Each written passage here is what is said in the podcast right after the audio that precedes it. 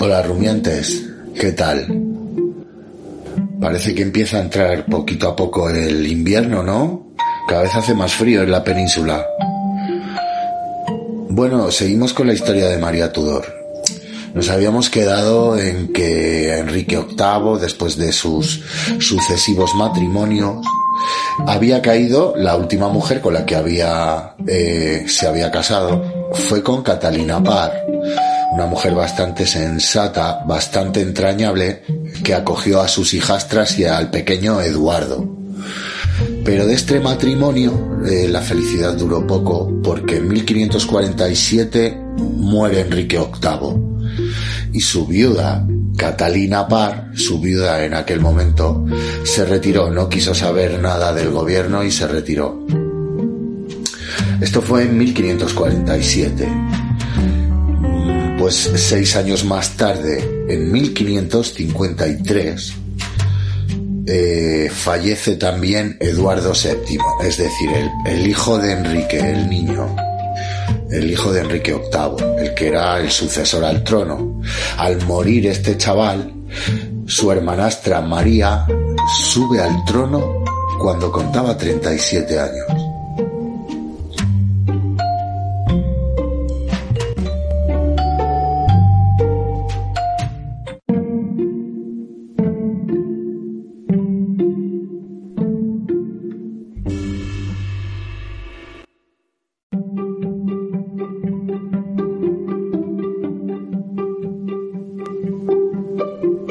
María Tudor, ejerciendo como reina, fue una mujer muy dura, muy enérgica. Utilizó el poder bajo la idea mesiánica de regresar de nuevo al seno de la Iglesia de Roma.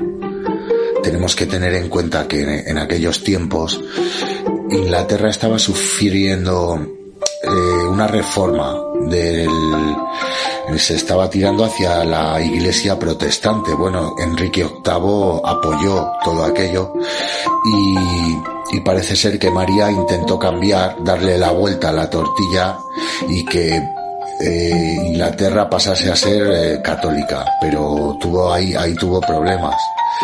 Eh, bueno, tenemos que, que empezó a destituir obispos anglicanos y a reponer en sus cargos a miembros del clero católico. Así se inició pues una persecución religiosa.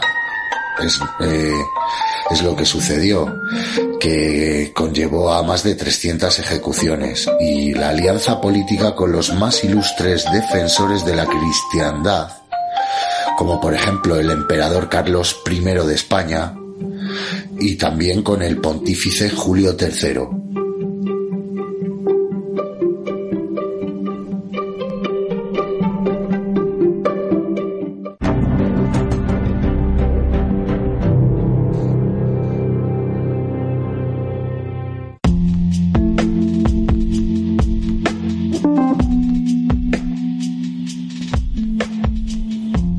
Antes de seguir con el siguiente segmento eh, hay que apuntar una cosa, que es que eh, mucha gente no lo sabe. Yo por lo menos no lo sabía y me he enterado hace cuatro días. cuando más estado de enemistad, eh, por decirlo así, había entre Inglaterra y España, eran dos imperios muy consolidados y que han competido mucho y han pasado por muchas guerras y un momento muy caliente fue cuando, en la época en la que reinaba Felipe II, la verdad. Poca gente sabe que Felipe se llegó a casar con María Tudor, es decir, Felipe II llegó a ser rey de Inglaterra, cosa que los ingleses no llevaron nada bien. De hecho, eh, para esa boda con su prima María, María Tudor, a Felipe II le debieron de poner una de cláusulas en el contrato que tela marinera. Vamos a ver qué nos cuentan. Bueno, nos cuentan por aquí que, que para aquella boda, para aquel matrimonio, mm, hay que tener en cuenta que Felipe II era 12 años más joven que María Tudor.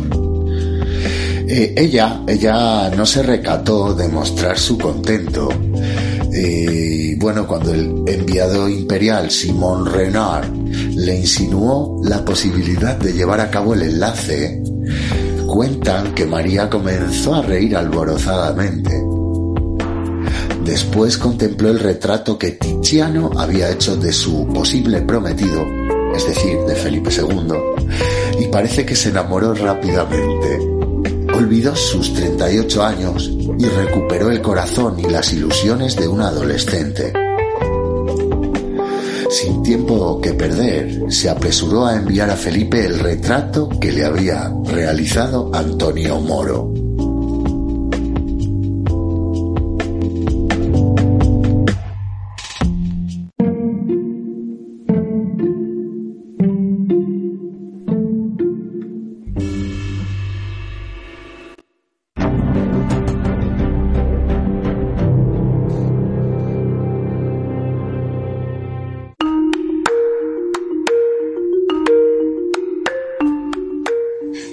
Poco después, el emperador Carlos I recibió la aquiescencia de, su hijo al matrimonio.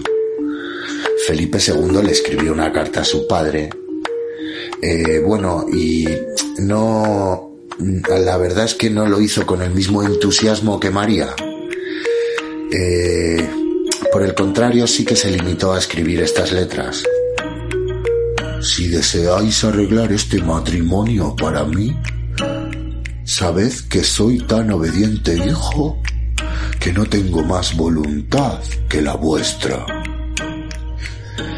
Bueno, pues así está el tema. En este punto estamos. Eh, Felipe se va a casar con su prima María y va a ser eh, gobernador, eh, va a ser rey de Francia, de, perdón, rey de Inglaterra es una curiosidad ya que en ese momento había una competitividad entre los dos países increíble y Felipe II llegó a ser rey con la enemistad que había. Bueno, eh, hay que reconocerle a la historia su, su puntito que tiene de prensa rosa, ¿no? Esto es un poco un momento prensa rosa. Eh, lo dicho, Felipe se va a casar con María. Ya iremos viendo a ver cómo continúa esta historia. Un abrazo, nos vemos.